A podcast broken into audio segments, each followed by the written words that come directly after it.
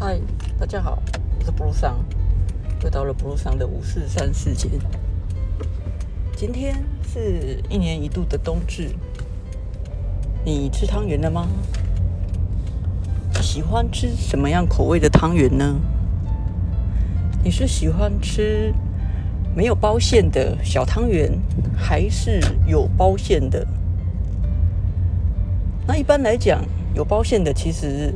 嗯，我们会叫它元宵，对。一般以前如果有包馅的，基本上就是一月正月十五才会吃。那如果你是喜欢吃有包馅的汤圆，那你又是喜欢吃什么口味的呢？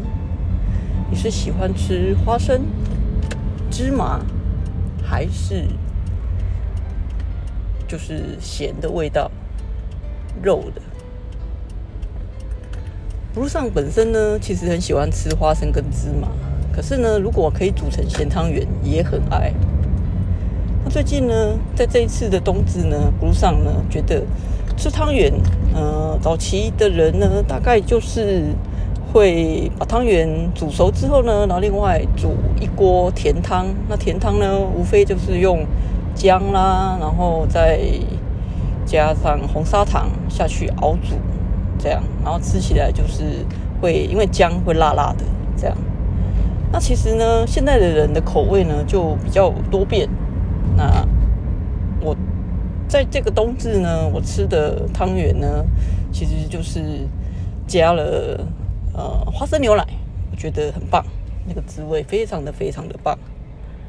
然后呢，后来我发现花生牛奶可行，那么其实呢，呃。我也试着去加米浆，然后发现，哎，米浆吃起来配上呃花生汤圆，这个味道也是非常的不错。对，其实我们还可以陆陆续续的去开发很不同很多不同的搭配。那我就在想说，奇怪，那这些就是像桂冠啊，或者是益美的这些。汤圆的厂商好像没有很特别的鼓励大家这样的去搭配来吃这个汤圆。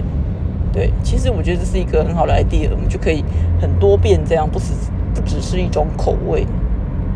对，啊，这个呢是不上在这一年的冬至吃汤圆所得到的一些经验，跟你分享。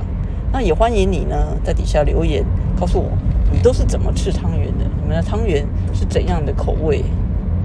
那我们下次见喽，拜拜。